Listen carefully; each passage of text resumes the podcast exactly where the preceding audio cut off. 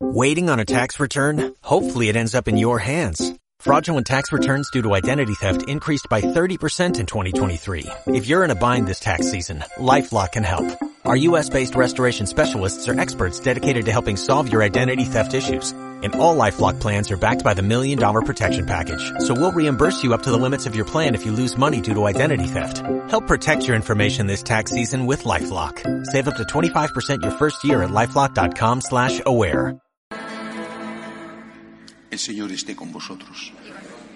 Lectura del Santo Evangelio según San Juan.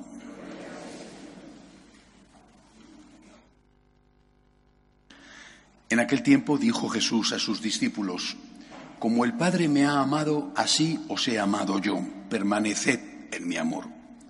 Si guardáis mis mandamientos, permaneceréis en mi amor, lo mismo que yo he guardado los mandamientos de mi Padre y permanezco en su amor. Os he hablado de esto para que mi alegría esté en vosotros y vuestra alegría llegue a la plenitud.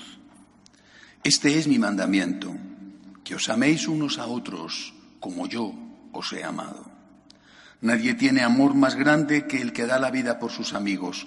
Vosotros sois mis amigos si hacéis lo que yo os mando. Ya no os llamo siervos, porque el siervo no sabe lo que hace su Señor. A vosotros os llamo amigos, porque todo lo que he oído a mi Padre os lo he dado a conocer. No sois vosotros los que me habéis elegido. Soy yo quien os he elegido y os he destinado para que vayáis y deis fruto y vuestro fruto dure. De modo que lo que pidáis al Padre en mi nombre os lo dé. Esto os mando, que os améis unos a otros. Palabra del Señor.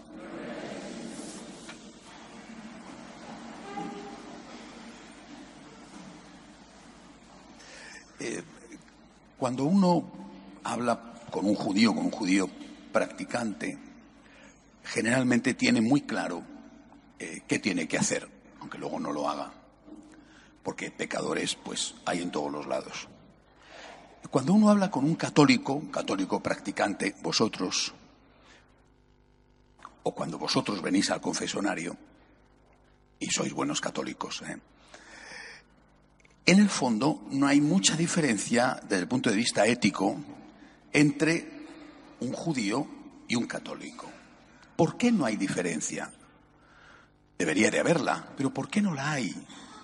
Porque, y llevamos dos mil años, y es terrible, después de dos mil años, no hemos sido capaces de presentar de forma comprensible, clara, sistemática, esa orden, ese mandato que nos ha dejado Jesús.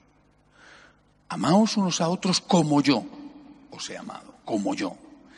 Como no hemos sido capaces, y esto es terrible, de las cosas peores que tenemos, como no hemos sido capaces, seguimos examinando nuestra conciencia por los diez mandamientos de Moisés, que son los mandamientos de Moisés, es decir, son mandamientos judíos.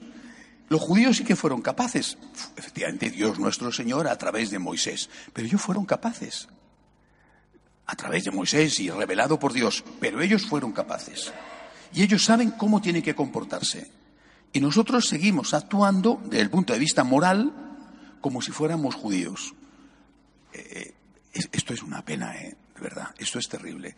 Qué falta de formación y es culpa absolutamente eh, culpa nuestra, de los formadores, de los curas. No es culpa vuestra, porque no es culpa vuestra que no os hayan enseñado. Un católico, pienso que también un cristiano no católico, debería de saber qué quiere decir Jesús cuando pide, os doy un mandamiento, que no es un consejo, amaos unos a otros como yo. Deberíamos de saber en qué consiste el como yo. Como no lo sabemos, nunca lo pensamos. Es una minoría, seguramente diminuta, la que en cualquier circunstancia se plantea qué haría Jesús en mi lugar. Si Jesús fuera mi consejero, ¿cómo se comportaría? Repito, lo sabemos perfectamente porque en el confesonario Las confesiones son sobre los diez mandamientos. No he ido a misa, he pecado contra el sexto mandamiento, he dicho una mentira, he robado. Gracias a Dios que tenemos los diez mandamientos, ¿eh? que si no, no sé qué sería. Pero difícilmente te encuentras con alguien que te dice, eh, Jesús habría hecho esto y yo no lo he hecho. Tenemos un grave problema. Hace ya muchos años, y los que sois eh, franciscanos de María de aquí lo sabéis, porque llevo dando la lata con esto mucho tiempo, eh, intenté llenar un vacío, que es eh, lógicamente una aportación, porque quien tendría que llenarlo de forma oficial sería la Iglesia. Yo puedo dar una aportación, pero no más. Bueno, me puse a meditar. Vamos a ver. Jesús ama. ¿Cómo ama? ¿Cómo ama? Entonces, ideé, imaginé, pensé, sin que esto sea más que una aportación, no tiene otro valor, siete puntos de la imitación de Cristo. Me parece fundamental. No digo que estos sean perfectos, ni que sean todos, ni que, bueno, pero al menos tener ideas. Después las cumplimos o no las cumplimos, como pasa con los diez mandamientos. Sabemos que tenemos que decir la verdad, pero a veces decimos mentiras, ¿vale? Pero al menos sabemos que tenemos que decir la verdad. Si no lo sabemos, Primer mandamiento de la imitación de Cristo.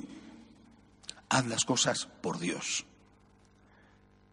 El mayor logro, la mayor victoria de, estos, de estas décadas terribles que llevamos soportando, digo décadas, ¿eh? no solo los ultimísimos años, es haber quitado del corazón del creyente la motivación religiosa. Nos envenenaron diciéndonos, tienes que hacer las cosas solo por amor humano. Porque si haces las cosas con una motivación religiosa, en el fondo es que no te importa esa persona. Muévete solo por amor humano. Oiga, que se mueva por amor humano el ateo. Me parece bien. Qué bien, qué estupendo. Que el ateo que no tiene una motivación religiosa porque no cree en nadie o porque cree en el no Dios, porque en realidad ellos también son creyentes de la no existencia de Dios, que se mueva por motivaciones humanas, me apetece, no me apetece, quiero a esta persona, ya no la quiero, la dejo, o soy generoso y doy limosna, hasta aquí llego, hasta aquí no llego, pues me parece bien. Pero es que nosotros, nosotros somos creyentes. En nuestra motivación tiene que estar la motivación religiosa, que significa que tenemos la motivación humana, la que sea, eh, que enamorado está el novio de la novia, la novia del novio, papá y la mamá del bebé pequeñito, vale, pero pero llevan 50 años de matrimonio o 30, o, el bebé creció y es un adolescente, eh, adolescente guion aborrecente, o lo que sea, o el papá eh, se ha vuelto mayor y tiene Alzheimer, y la mamá tiene demencia, o está paralítico, o tal. ¿Y, dónde queda ahí el amor humano? ¿Eh? ¿Dónde queda? Ya lo estamos viendo. ¿Dónde queda el aborto, la eutanasia, el divorcio? ¿Dónde queda el amor humano? Entonces, si no tienes nada más, ¿en qué te diferencias del ateo? Lo primero que tienes que hacer es poner una motivación religiosa. Empieza por ponerla cuando hay amor humano, no eches mano a ella cuando ya no lo hay, porque entonces es mucho más difícil. Por ti, Jesús. Si solo este primer punto lo tuvierais presente de forma habitual, ya os aseguro, al 100%, os lo aseguro, que vuestra vida cambiaría. Por ti, Jesús. Quiero hacer esto por ti. ¿Eso significa que si no fuera por ti no lo haría? Pues hombre, hay cosas que no haría ciertamente, pero hay otras cosas que sí, pues bueno, pues sumamos, o mejor dicho, multiplicamos. Si por ti, Jesús, lo hago, sin ti haría cinco, pues por ti hago cinco por cinco. Y sin ti haría cero, pues, pues contigo a lo mejor hago uno o diez. Por ti, Jesús. Motivación religiosa. Porque la motivación religiosa fue lo que animó a Jesucristo. Repite una y otra vez, y en el Evangelio de hoy lo dice una vez más hago las cosas por mi Padre. Mi Padre me ama porque yo le amo, porque yo le obedezco, porque yo hago las cosas por Él. Motivación religiosa, por ti Jesús, por amor a ti Jesús, por agradecimiento a ti Jesús. Cuando algo te cueste y cuando no te cueste, eh, por ti Jesús. La convivencia, por ti Jesús. Anda que no ha llevado Él su cruz por nosotros. Pues nosotros por ti, Jesús, por ti. Porque si no fuera por ti, habría tirado la toalla. Pero por ti, sigo luchando. Segundo punto de la imitación de Cristo. Obras son amores. Lo dice el Evangelio de hoy. Eh, El que me ama cumple mis mandamientos. Vosotros sois mis amigos si cumplís mis mandamientos. Obras son amores. ¿eh? No vale decir Señor, Señor. Obras son amores, obras de amor. Segundo punto, por lo tanto, amor con obras, con obras. Eh, y aquí a algunos se les escapa un poquito, ¿eh? que hay algunos que misa sí, liturgia perfecta, pero obras de caridad no tanto. ¿eh? Amor con obras. Si no hay obras de amor, no hay amor. Amor con obras. La oración es una obra de amor, ciertamente, muy importante además, pero no solo. Amor con obras. Y con unas obras de preferencia, no de exclusividad, pero sí de preferencia hacia el que sufre, hacia el necesitado, porque en Él está Cristo. Amor con obras y de preferencia al que está sufriendo. ¿No nos dice acaso el Señor que va a haber un juicio final en el cual se nos dirá, venid benditos de mi Padre porque tuve hambre y me disteis de comer? ¿O id malditos de mi Padre porque tuve hambre y no me disteis de comer? El juicio será sobre las obras. Y sobre las obras hacia aquellos que las necesitan que no solamente de pan vive el hombre, ¿eh? que un abrazo y un gesto de consuelo a alguien que sufre es muchas veces más necesario que un buen filete. Amor con obras y amor con obras preferentemente al que sufre.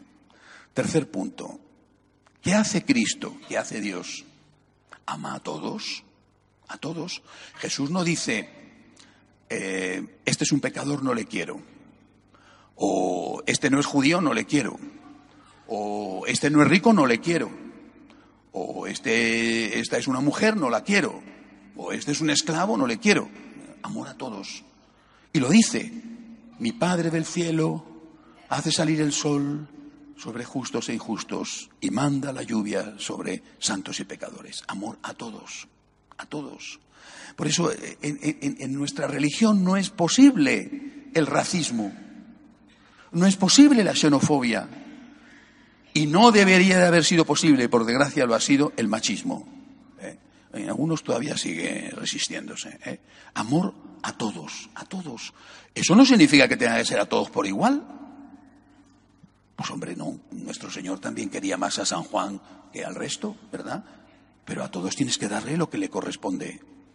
Es decir, amor a todos, pero tienes tus hijos.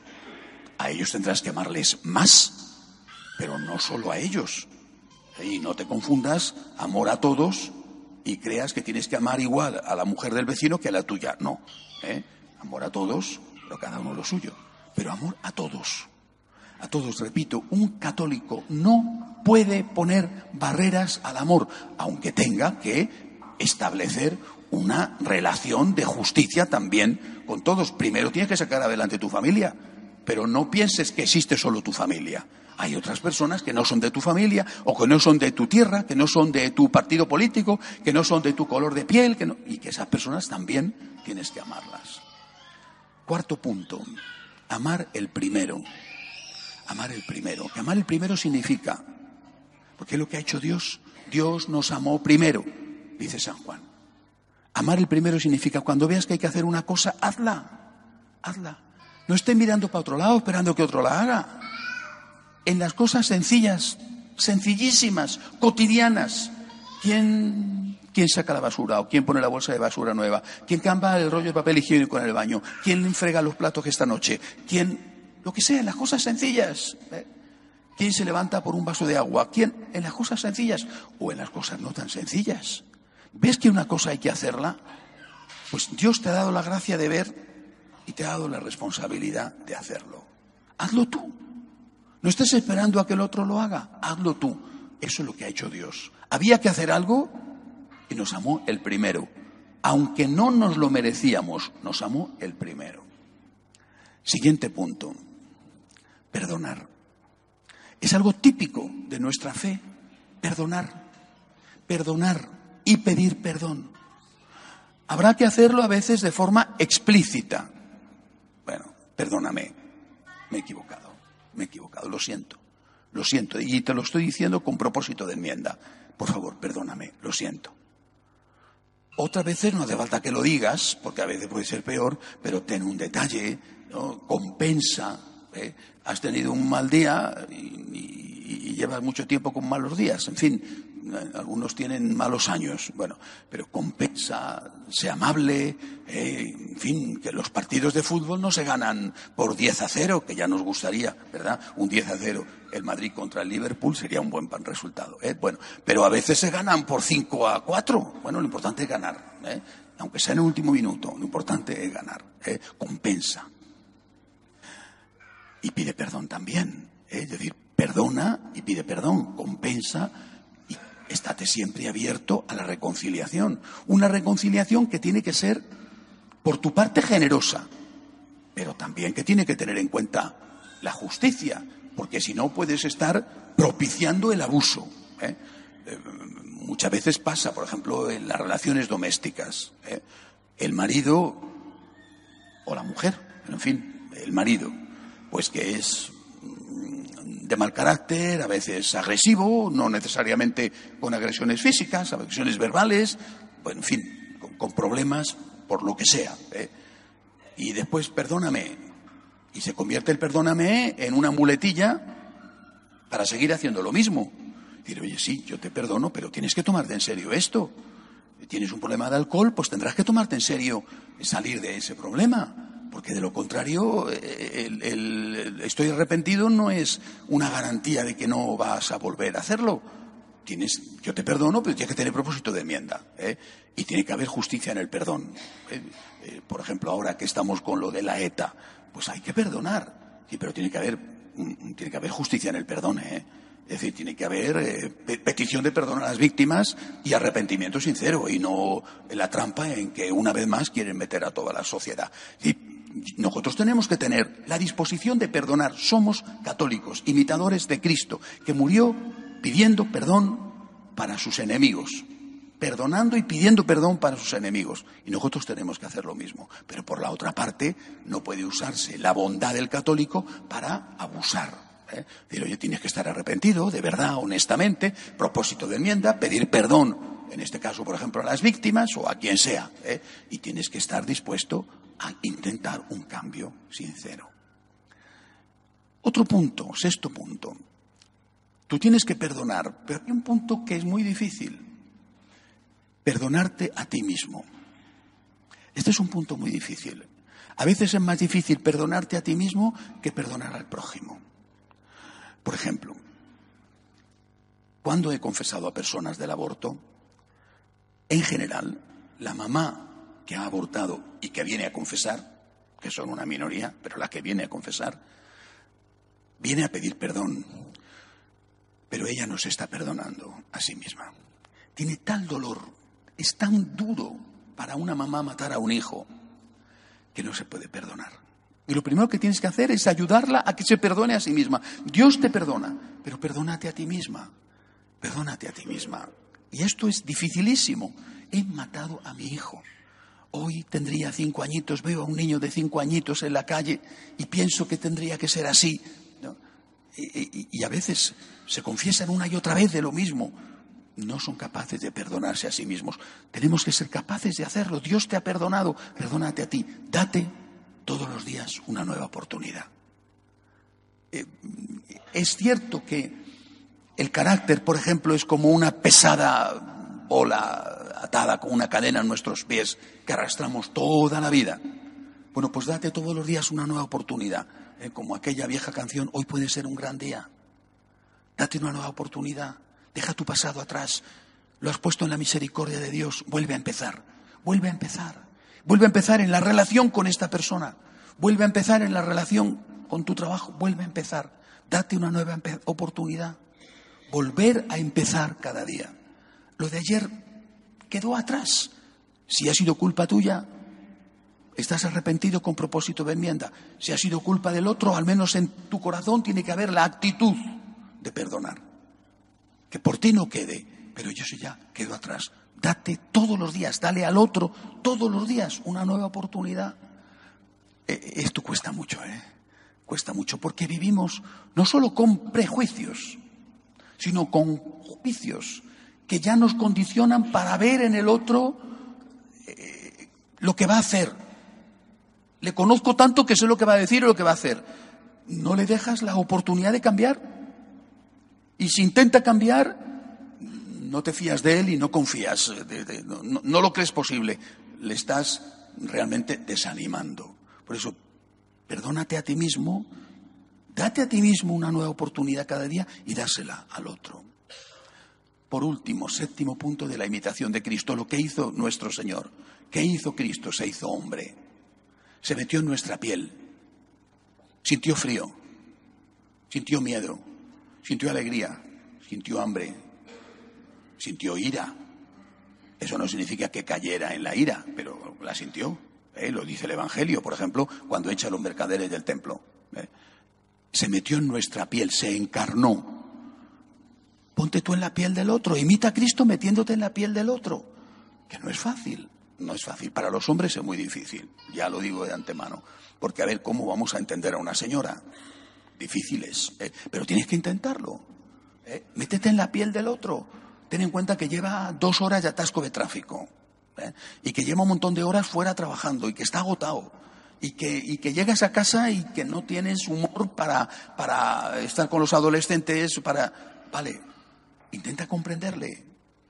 Intenta comprenderla a ella. Lleva todo el día en casa, está harta. Eh, no te digo nada si ella, además, trabaja también fuera de casa. No es una máquina, es un ser humano. ¿Por qué no la ayudas más? Ponte en su piel. Ponte en su lugar. ¿Cómo sentirías tú si estuvieras así? Tú también fuiste un día adolescente, aunque se te haya olvidado porque fue hace mucho tiempo. ¿eh? Tú también tuviste un día hijos eh, y ahora resulta que eres abuelo. Ponte en su lugar, métete en su piel. Eso es imitar a Cristo. Por lo tanto, el Señor dice, quiero que vuestra alegría sea completa. Y para que vuestra alegría sea completa, para que seáis felices, tenéis que imitarme a mí, cumplir este mandamiento, el mandamiento de la imitación de Cristo, para ser feliz, de verdad, alegría completa. Amor motivado religiosamente, amor con obras, amor a todos, amar el primero, perdonar y pedir perdón, aunque sea dificilísimo, darte a ti mismo todos los días una nueva oportunidad, volver a empezar y ponerte en el lugar del otro para poder entenderle y amarle como él necesita. Ser felices es posible. Leí hace tiempo en una pared escrito, decía, ser feliz es sencillo, lo difícil es ser sencillo. Bueno, pues ser felices es posible, basta con imitar a Cristo. Que así sea.